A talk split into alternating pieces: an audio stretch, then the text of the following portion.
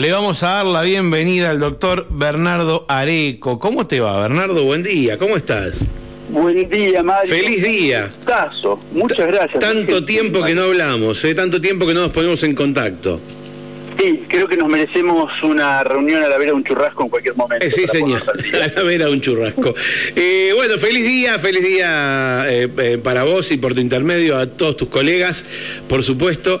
Y, dijimos, vamos a hablar con, nuestro, nuestro Google humano y en este caso nuestro abogado amigo también, que en el Día del Abogado, ver, contame la historia un poquito del Día del Abogado. Sí, mira, yo lo que siempre marco es una anécdota muy curiosa, o sea, un hecho muy curioso que ilustra mucho lo que es nuestro trabajo, que es el símbolo de la abogacía en Francia.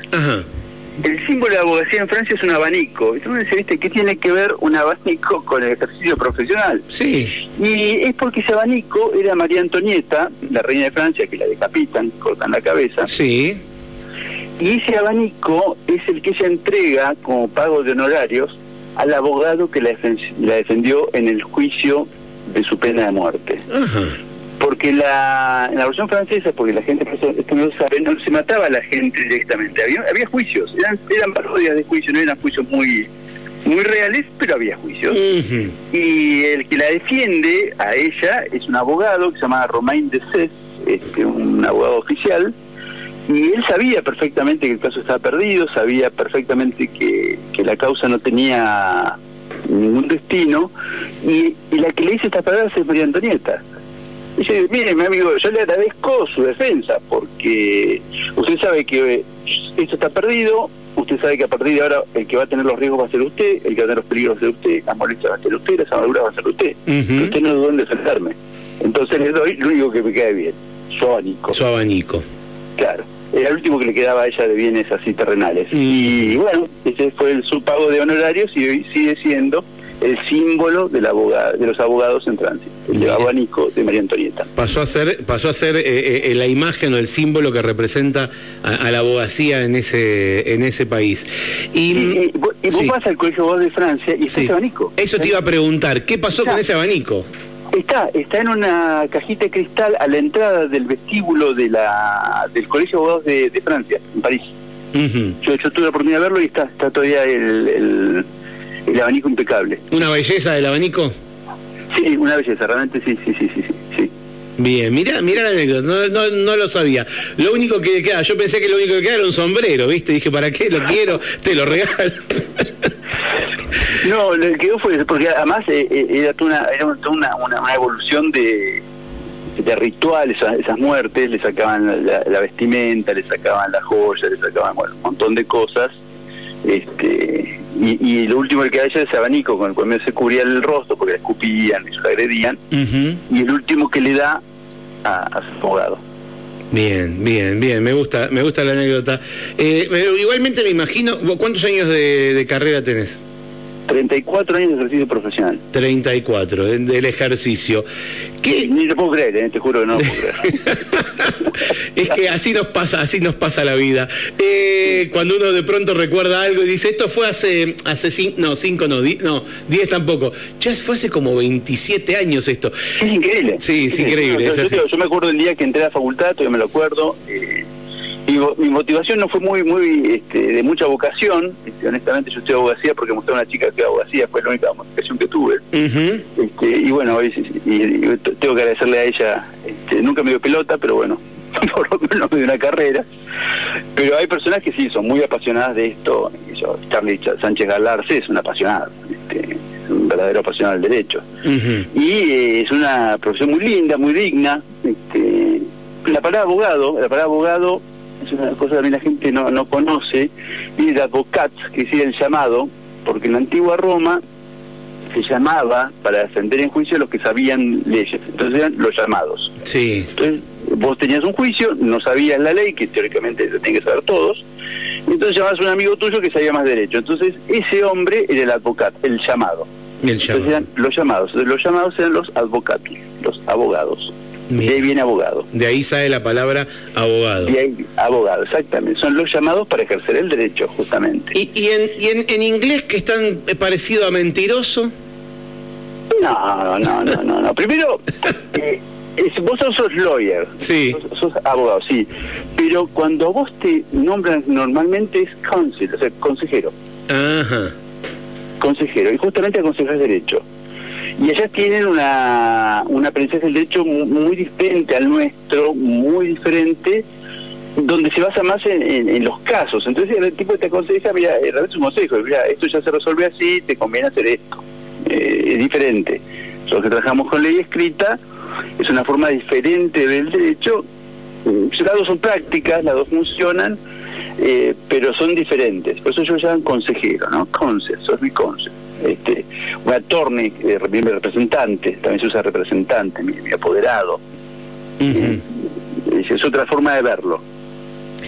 Bernardo, sí, habla. En, en, en, todos estos años, 34 años que decís ejerciendo el derecho, ¿qué, hablando de alguna anécdota, ¿qué, podemos hablar de ¿Qué fue lo más raro que te tocó defender o representar?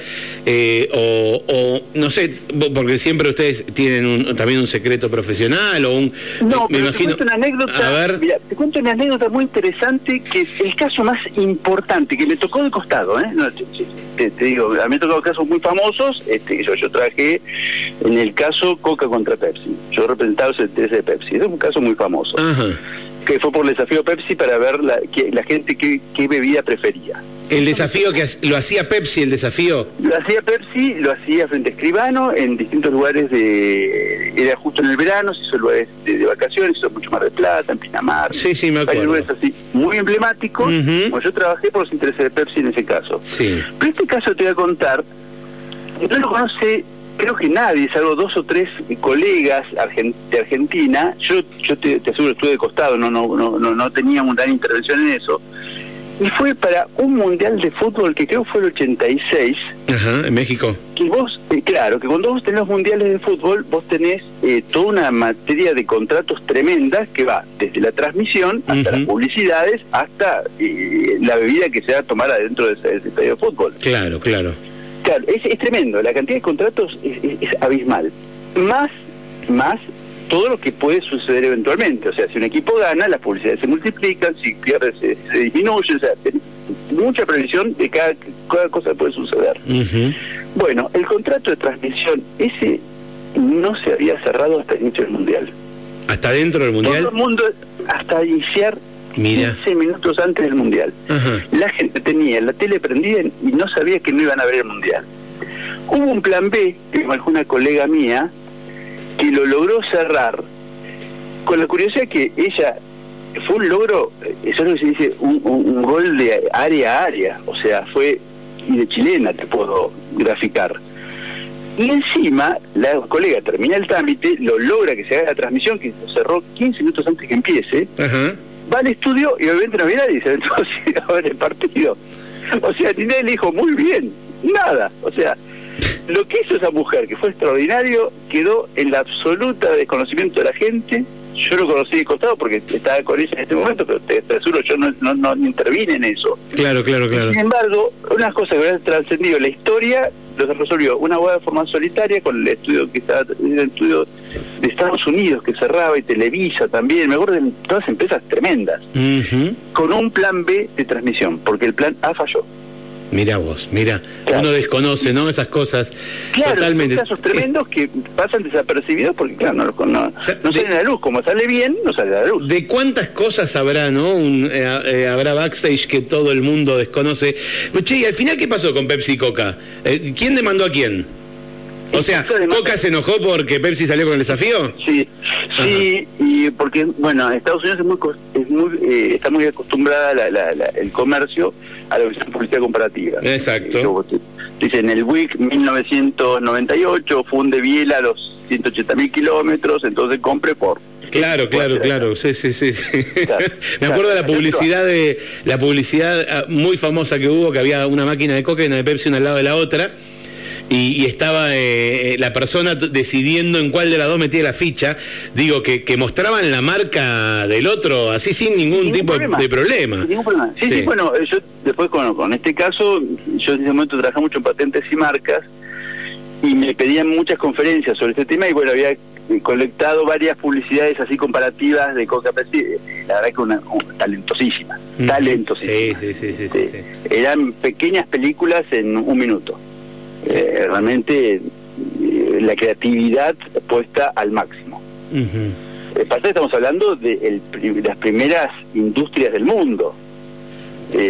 la realidad hoy te dice que cualquier persona que está caminando en la calle seguramente va a tener un juicio. Eso también lo he aprendido. ¿Cómo es eso? ¿Cómo es eso? Claro, mi papá, mi papá es médico. Ejerció 51 años la medicina. Sí. Jamás tuvo una demanda por mala praxis ni nada similar. Pero fue a tribunales solamente como perito. Hoy, un médico que se recibe hoy, es imposible que pueda pensar que hace su carrera sin tener mala praxis. Mira, mira vos. Porque aumentó muchísimo la casuística penal para un montón de cosas. Antes en un accidente de auto, hoy todo, todo accidente de auto termina en un tema penal. Y eso te iba a preguntar, pero puede ser que hoy eh, se trata de sacar provecho de todo también.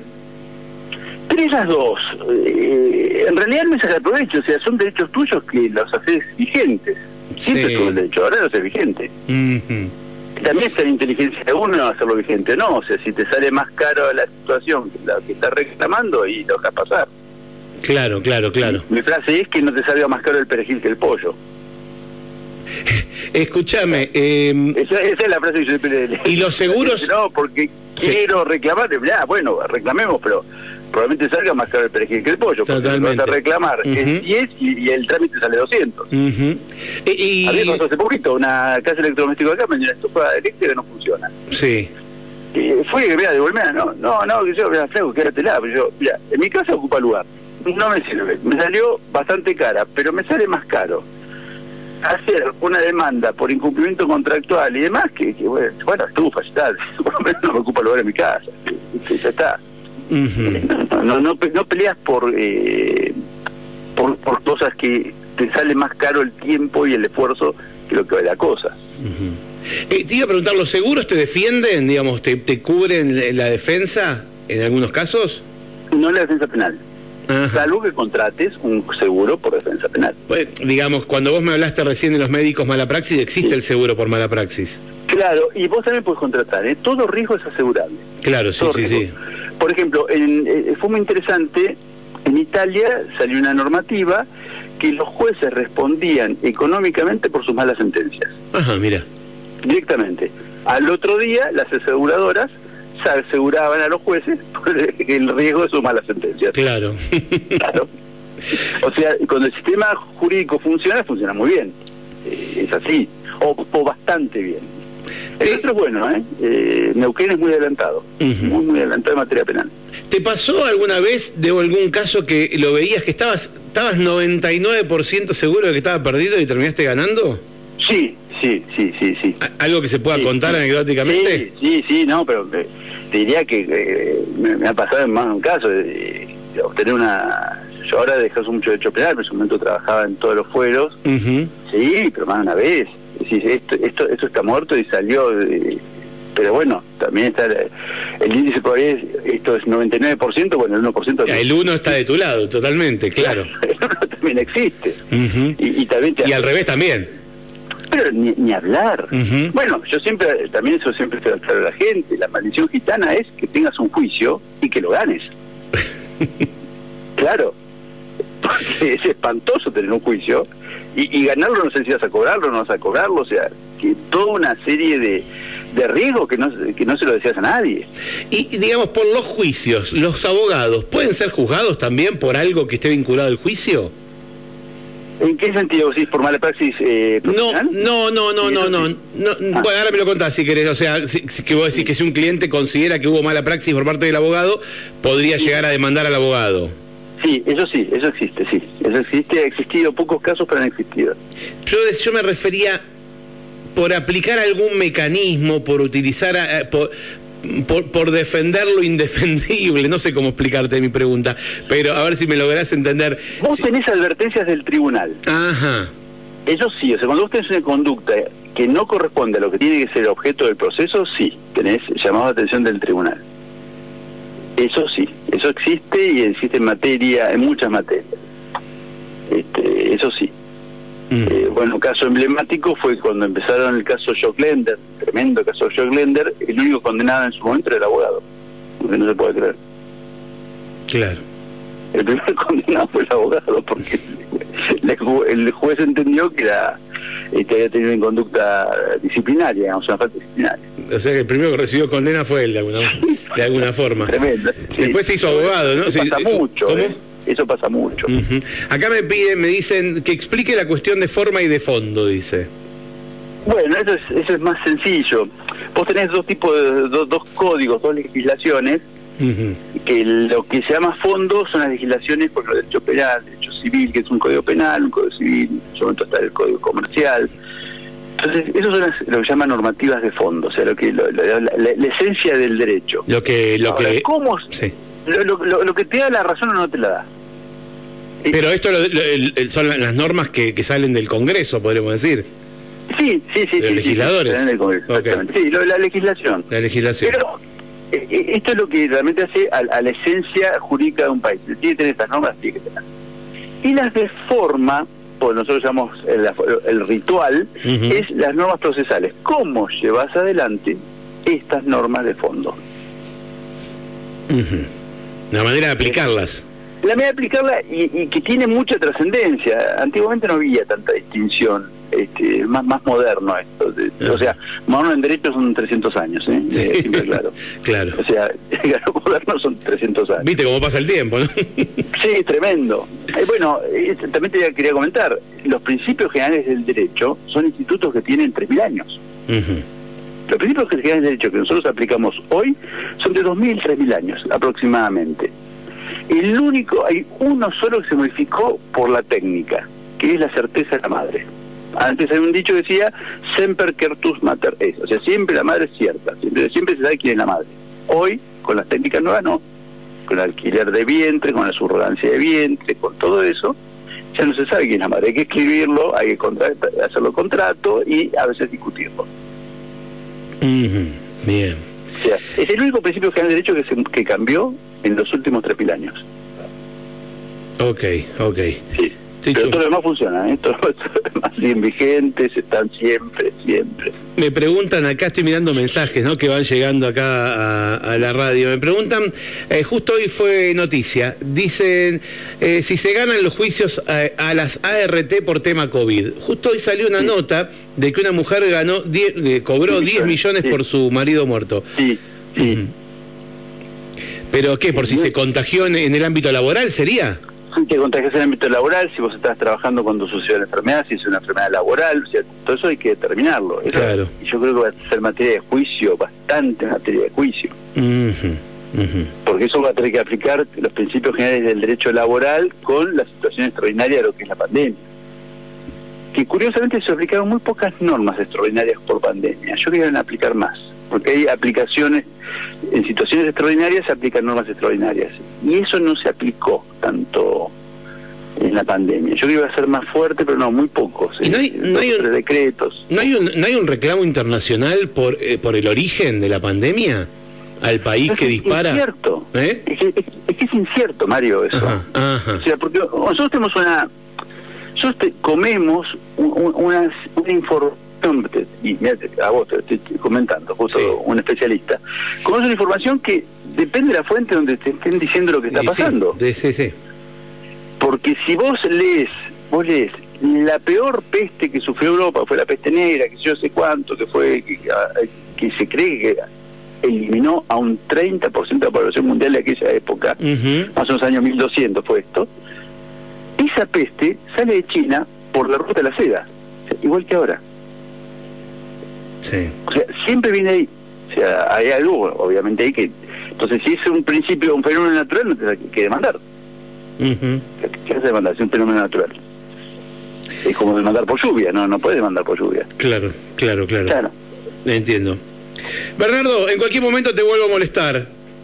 Un gusto, como siempre. Dale, eh, nos debíamos esta charla. Feliz día, feliz día para vos, para tu, tu señora esposa, para todos eh, tus colegas por tu intermedio. Sí, yo saludo a los colegas este, y te digo, yo tengo mucha admiración por el colega que camina en la calle todos los días simplemente para mendigar derecho. A ese le tengo tremenda admiración, porque es durísimo. es durísimo. El trabajo del abogado es durísimo.